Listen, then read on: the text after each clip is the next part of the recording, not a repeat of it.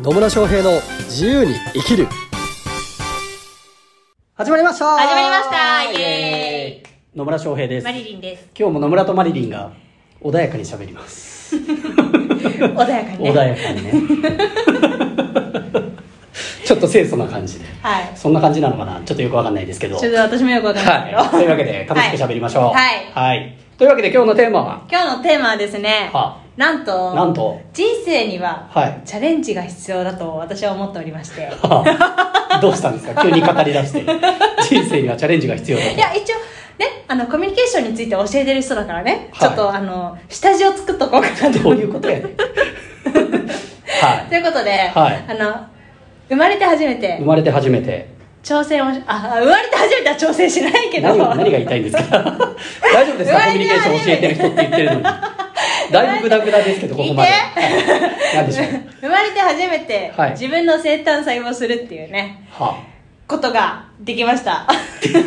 どういうことですかもう聞いてる人何のこっちゃってなってますよチャレンジをはいしようと思って、はあチャレンジジをしようと思ってそうで自分の生誕祭をね、はあちょっとやろうかなって思って、はあドキドキしながらは考あえてたんですよ生誕祭ね、はまあ一般的に言うと誕生日会みたいなもんってことですかそうそうそうそうです それをあえて生誕祭というとねはい、でなんか、うん怖いじゃないですかなんか何がはさ自分の生誕祭にあ開いて開いて誰も来なかったらはって思うとほうもう怖いじゃないい意味がわからないあです本 そうなんですかうんなんか、へうんそうあ私って嫌われてんのかなみたいなななんか、うん、そうでそれをやったことによってそういう気づきがあって、はああ私はまだなんか自分をで自分のことを祝うっていうことをうんに慣れてないんだなと思ってそういうことなんですかねうんきっとねそうなんだ生誕祭ね、そう生誕祭は何したんですか生誕祭はですね、は まあねこれ何で笑ってるかっていうとね、はい後できっとバラすと思う のでいいと思うんですけど、はい生誕祭はですね私がよく行っている、はいあの高田の馬場に、はいジビエを扱ってるお店があってですほねそこの店主と仲良くなりましほいてなんとあの私が今おろしてる鹿肉のミンチを使って、はいご飯を作ってくれるっていうことになったのでいなるほどそれでご飯を作ってもらってるほどみんなでワイワイ騒ぎながら食べ ましたということですねはいなるほどね ワニリンの鹿肉バーガーが出るわけではなかったんですでねはないですねではないんですね、うんまあそうね自分のせい、まあ、でも生誕祭で自分が仕事してたらねみたいな感じですかそう嫌や んいやいやそうなのかなあえて自分の手作りのやつを出すっていうのもありっちゃありかもしれないですけあどりねっちゃありかもしれないですけど、まあ、生誕祭とはいえ交流会っていう名前名目もつけてるのであそういう感じなんですねそうそういう感じなんですよは交流会生誕祭みたいな、は だからまあいいかなみたいな今回は何かなみたいな、 でもそこのお店は網焼きのお店なんですけど、は炭炭で焼くねに網焼きそジビエううん、はいめめっちゃ美味しいっちゃ美味しいんだそうそれでね一回鹿肉のハンバーガーを作ってもらったんですよそこうで、 んそしたらもう炭でやった方がいいんじゃないかっていうぐらい美味しくて どういうこといやあの普通にフライパンでね今鉄板で焼いてるんですけどあー鹿肉のハンバーガーをだけどマリマリリンが鹿肉バーガーを出す時にはフライパンで出してるとはそはうだけど炭で焼いたやつのが美味しいなって思ったまあそりゃそうでしょうね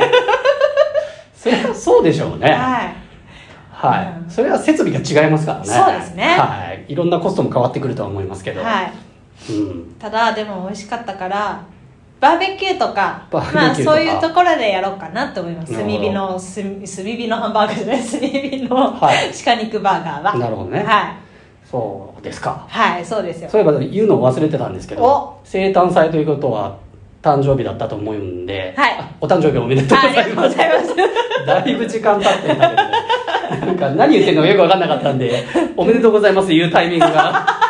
逃させてしまってすいませんでしただいぶずれてしまいましてすいません気が利かなくいえいてえ全 然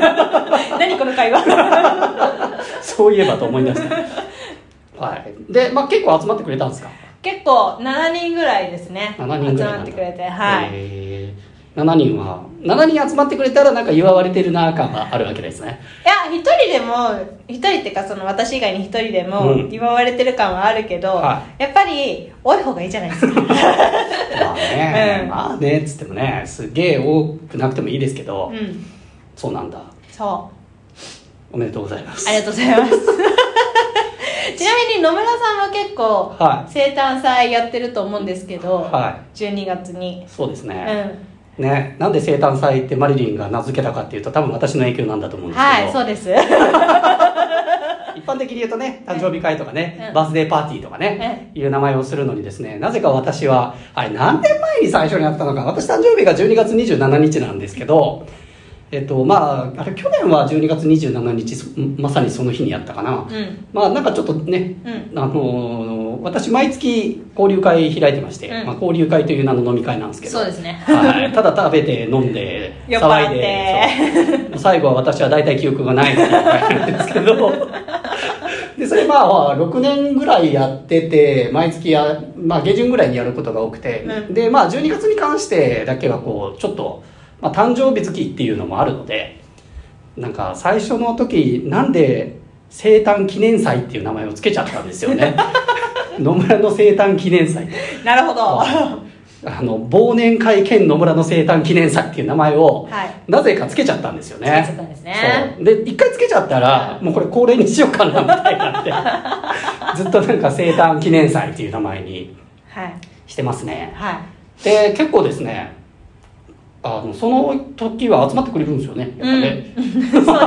そうですね確かにやっぱねイベントごとってなんか人を集め集まりやすかったりしますよね。うんしますね多分あれですよねキャバクラとかホストもなんか誕生日の時とかに 人が集まるのと同じような心理なのかよくわかんないですけど、はい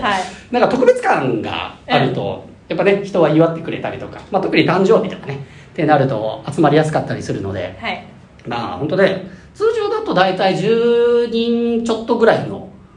人数の場合が多いんですけどうん私の交流会ってそのね12月の生誕記念祭の場合は大体20人ちょっとぐらいそうです ね大人気大人気イエーイ まあ、来てくれるということでね、本当ありがたい限りでございますね。はい。というのがね、うんあるので、そう。まあ、なんかやっぱ祝ってもらうのって、いいなとは思います。そうですねあそう。で、私の生誕記念祭の場合は、大体みんな、酒とかワインを仕入れたのを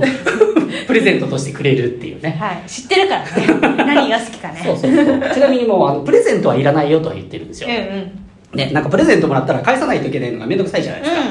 わ かる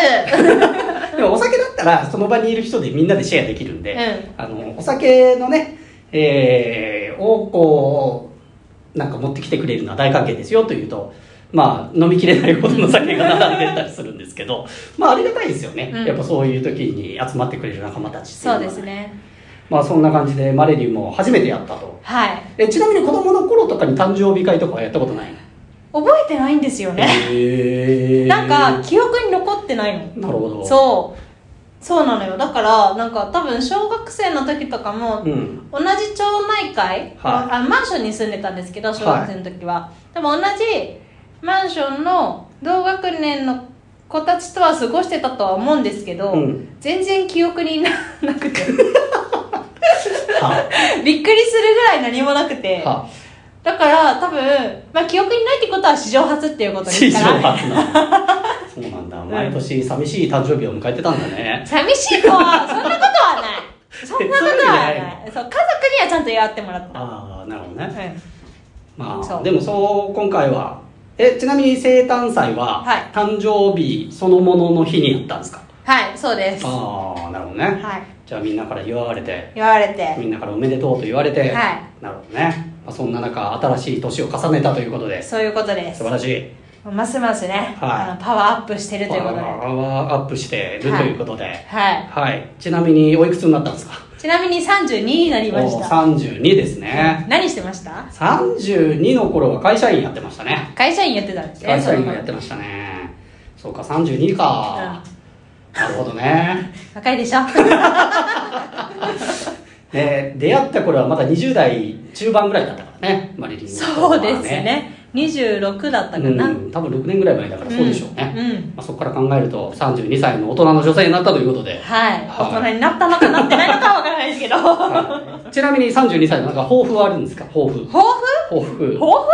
負抱負はね特にないですけど、はい毎日楽しく生きる以毎日上楽はしみにしてるいいですね、いまあ今年はねそういう意味で言うと鹿肉バーガーという新しいはい事業も始めてますしはいあとなんかセミナーも復活させたりとか、そうですそうですもう、ね楽しいね初めて誰からも誕生日を祝ってもらえないから自分で祝うっていう生態祭開いてみたりそうはそうねまあいろんな新しいことにチャレンジしてるということでいはいまあそういういい年になるんじゃないですかねまあなると思います よね、はいでどうですかその生誕祭を実際ねやってみて実際やってみて実際やってみていつまでこれ引っ張ればいいですか何て言うんですか まあ実はですねはセいンター祭はこの放送が始まる前日にやるんですけど、うんですがセンター祭はまだやってないので、まあこの収録中はまあ、ちょっとね収録してから放送されるまでタイムラグがあるんでね、うんまあ、実際はあの放送する前に撮ってるんですけどそうまあ、きっと楽しくなるんじゃないかなと思います、はい私も思ってます、はい、一応私も参加します、はい、ありがとうございますで参加予定ということでね、はいまあ、どんな生誕祭になるのかわかんないですけどきっと笑顔があふれる生誕祭になるんじゃないかなと思っております、はいまあ、でもねこれまでやったことないことをやってみた